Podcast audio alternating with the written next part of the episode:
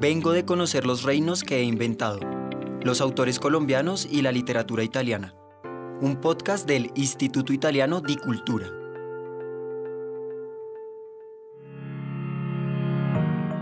En este episodio, Carolina Sanín nos habla de El Decamerón, de Giovanni Boccaccio.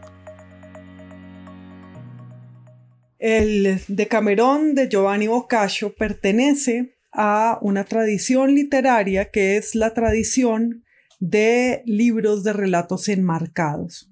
Son colecciones de cuentos que se ensartan dentro de un marco, dentro de un relato mayor, eh, dentro de un relato pues que los contiene, que puede ser un marco novelado o puede ser un marco de otro orden, un marco temático, etc.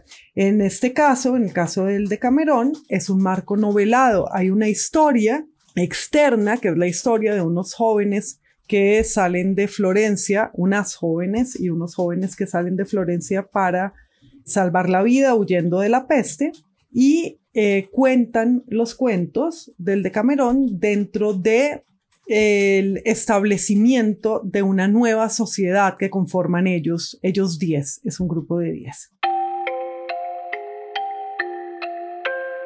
Ustedes han oído seguramente de otros libros que son libros de relatos enmarcados como los cuentos de Canterbury o las mil y una noches.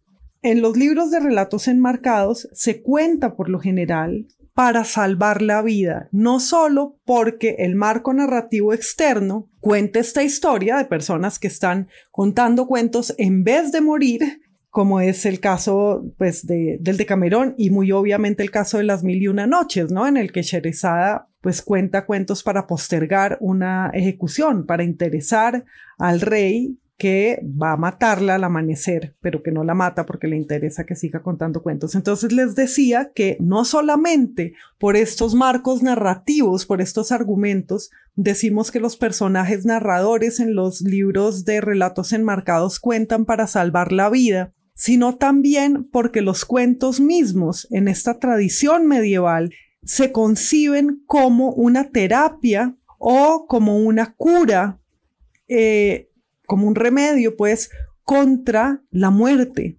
Es decir, los cuentos precipitan al hombre a su destino inmortal y le muestran la experiencia del infinito, no solamente porque lo enseñan a obrar bien, y obrar bien no significa obrar de acuerdo con un código moral específico, sino que significa obrar conscientemente, leer a los demás, leer el deseo de los demás y leer el propio deseo, es decir, obrar de acuerdo con una moral práctica y con un conocimiento psicológico del ser humano. Pero entonces, no solamente porque al eh, familiarizarse con estos cuentos obtenemos un conocimiento del ser humano, es que son terapéuticos, etcétera, sino también por la estructura de enmarcación.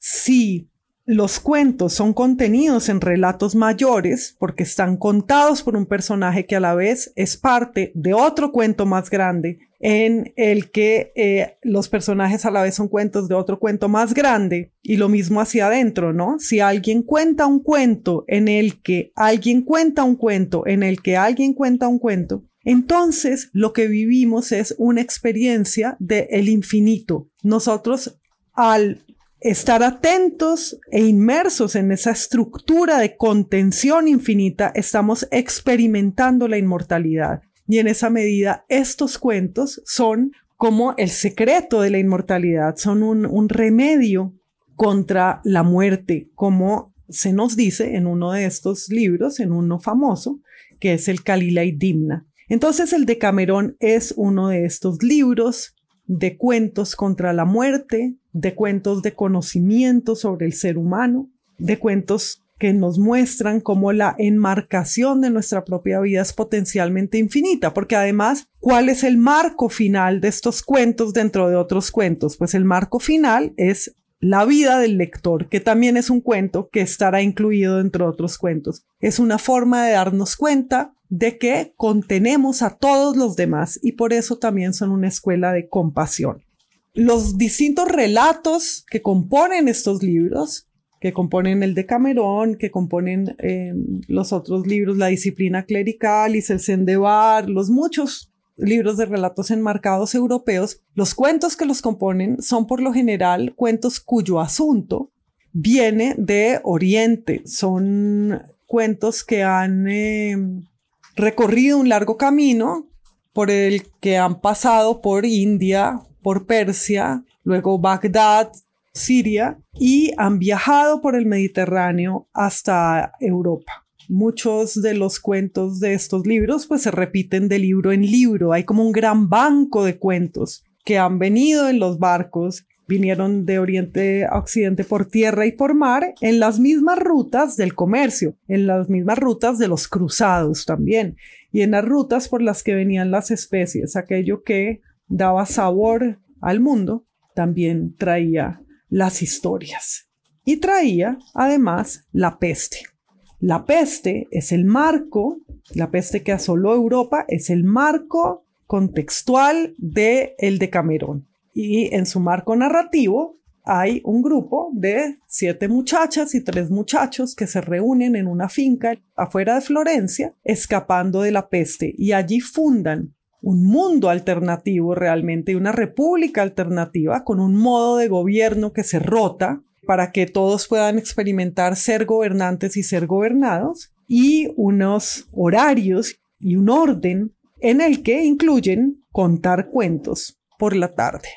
Todos cuentan cuentos también, todos hacen todo, se trata entonces de buscar un nuevo orden y una nueva justicia y dentro de ese nuevo orden y esa nueva justicia que las muchachas y los muchachos viven en las afueras de la ciudad, excluyéndose de una sociedad que se ha vuelto mortandad, en ese contexto, entonces se van a contar los cuentos. Por eso la colección de cuentos es de alguna manera también un arca de Noé, con estos ah, cuentos que cuentan y que contemplan las distintas cosas que les pasan a los seres humanos y los comportamientos de los seres humanos, se está conservando la humanidad en este lugar afuera de Florencia y también se está incluyendo la humanidad, se está salvando el mundo al tiempo que se salva el narrador y a la vez se está yendo a otro mundo. El de Camerón entonces es arca de Noé, pero también nave a otro mundo, ¿no? Bien, em, los cuentos se cuentan según temas o según pues asuntos en las distintas jornadas. Entonces el libro se divide en días y se divide en temas y dentro de cada tema pues narran todos los narradores. Pero además del marco narrativo del Decamerón, de esta circunstancia de las muchachas y los muchachos que han salido de la ciudad y que cuentan cuentos. Por cierto, los cuentos se cuentan a la hora de la siesta, lo cual es muy interesante porque una vez más vemos que el lugar de la narración y el lugar de la imaginación es el lugar del sueño, ¿no?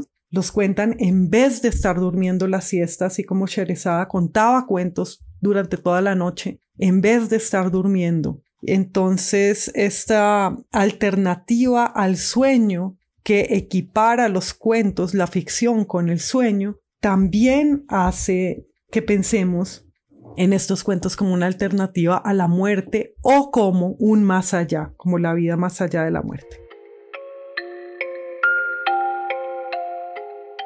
Pero bien, estaba diciendo que hay además de este marco narrativo del establecimiento pues de esta república de 10 jóvenes que se alternan un gobierno y que entraña también una emancipación y además pues siete de estos diez son mujeres que están viajando solas afuera de la ciudad con unos chicos que además están interesados amorosamente eh, en ellas, con lo cual la republiquita esta que fundan, la utopía esta que fundan para contar cuentos y autogobernarse es también una república erótica, decía que esto está enmarcado a la vez por un proemio por un prólogo de Boccaccio en el que nos cuenta sobre la peste en Florencia.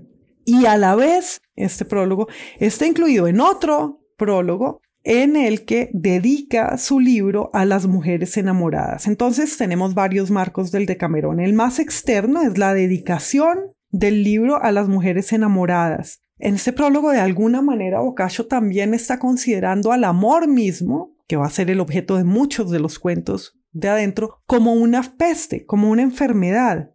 Pero lo que nos interesa es que está concibiendo a la mujer como su lectora y además está teniendo en cuenta sobre todo el deseo de la mujer. Él dirá que lo dedica sobre todo a las mujeres porque los hombres enamorados tienen otros entretenimientos, en cambio las mujeres no. Pero entonces está viendo a la mujer como un ser deseante, no solo como la amada de la literatura trovadoresca, de la literatura cortés, de la literatura caballeresca, etcétera, otras tradiciones medievales, sino la mujer como ella enamorada y ella como lectora. Entonces vean esta doble identidad nueva de la mujer que es enamorada, deseante y lectora. Y el libro como consuelo, deleite y consejo y el libro como amigo, como su amigo.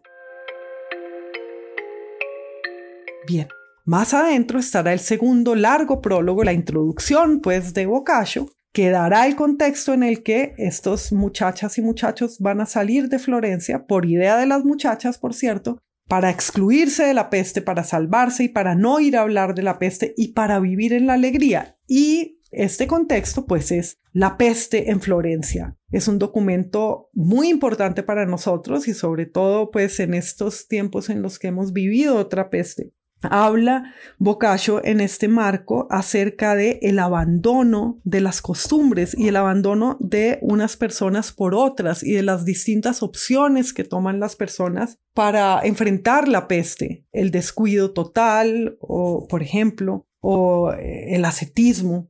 Cuenta de cómo cambia el modo de habitar el espacio humano en el que se habita, las casas mismas cambian. Entonces habla de casas comunes, por ejemplo, pero habla también de cómo los animales pasan a estar en, habitaciones humanas mientras que los humanos se deshumanizan. Y esto me interesa mucho porque esta, digamos, ruptura en la vida en comunidad, en la vida urbana en comunidad, tendrá un correlato o tendrá una compensación más bien en el deseo de ordenar el mundo en el libro, en el libro de relatos enmarcados. Entonces, la peste ha provocado un desorden en la ciudad y un desorden en la manera de vivir en sociedad, en la civilización. Por lo tanto, estos muchachos salen a eh, un jardín, que puede ser también una recuperación de un tiempo edénico, y allí organizan el acontecer y el saber humanos en un libro. Entonces vean, el libro organizado como respuesta al caos de la ciudad. Iba a leer esto que dice Boccaccio sobre los animales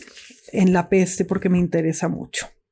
Ocurrió que los bueyes, los asnos, las ovejas, las cabras, los cerdos, los pollos y los mismos perros tan fieles al hombre, al echarles de sus propias casas, Iban libremente por los campos donde las mieses estaban abandonadas, no ya sin recoger, sino aún sin cegar, y muchos, como si fueran racionales tras haber pastado, bien durante el día de noche se volvían a sus casas saciados sin guía de pastor alguno.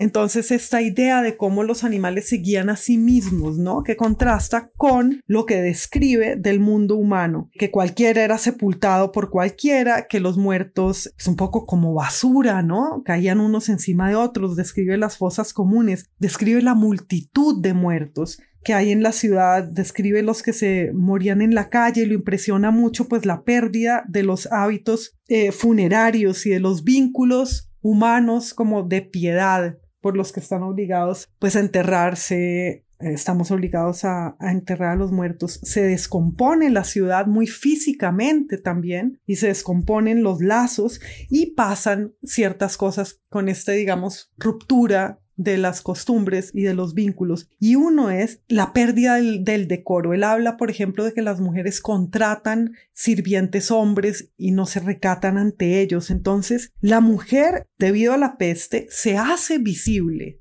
de una forma especial. Se hace visible su cuerpo, su cuerpo amenazado y su cuerpo enfermo, pero su cuerpo. Y esto yo creo que redundará en la composición de un libro, muchos de cuyos cuentos, que es el de Camerón, son sexuales, ¿no? Entonces, ¿cómo eso pone a la mujer su deseo, ya hemos visto considerado en el otro prólogo a las mujeres enamoradas, y su sexualidad lo pone pues en la superficie de la sociedad. Esto debido también como al derribamiento de los muros que produce la peste en Florencia. habla también Boccaccio de, em, ya decía que habla de el abandono de unos por otros y habla de las multitudes. Al leer ese prólogo, pues tiene uno una idea de la multitud de cuerpos físicos, describe los efectos de la peste y con eso entra por aquí y por otros lados en esta baja edad media en la literatura